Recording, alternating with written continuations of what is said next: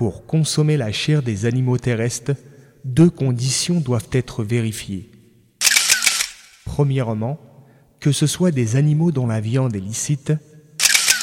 Deuxièmement, qu'ils soient capturés ou mis à mort de la manière approuvée par la loi divine.